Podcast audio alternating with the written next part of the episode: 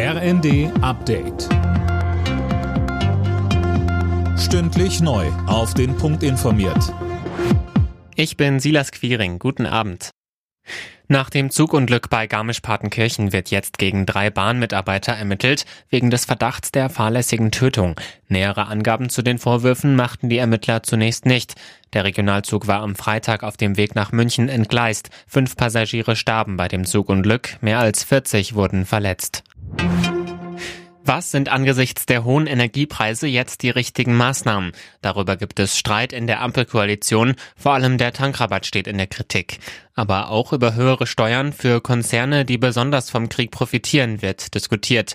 Anders als SPD, Grüne und Teile der Union lehnt Finanzminister Lindner von der FDP eine sogenannte Übergewinnsteuer ab. Ich verstehe total den Ärger über das, was an der Zapfsäule ist, aber es ist eben eine Weltmarktentwicklung.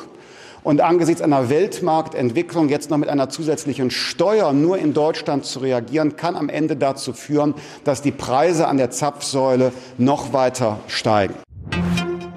In Deutschland soll es in Zukunft ein fünfstufiges staatliches Label zur Tierwohlkennzeichnung auf Lebensmitteln geben. Das plant Landwirtschaftsminister Özdemir. Die Verpflichtung soll zunächst für Schweinefleisch gelten, später sollen weitere Tierarten hinzukommen. In der Nations League trifft die deutsche Fußballnationalelf heute auf England. Nach dem 1:1 zum Auftakt gegen Italien steht also der nächste Klassiker an. Bundestrainer Flick sagte über die Engländer, das ist eine Mannschaft, die eine enorm hohe Qualität hat, die eine sehr große Robustheit auch hat und äh, von daher ist es für uns natürlich ein richtig großer Brocken und äh, wichtig, dass wir unseren Plan, den wir uns vornehmen, durchziehen und äh, versuchen natürlich das beste Ergebnis für uns zu erzielen.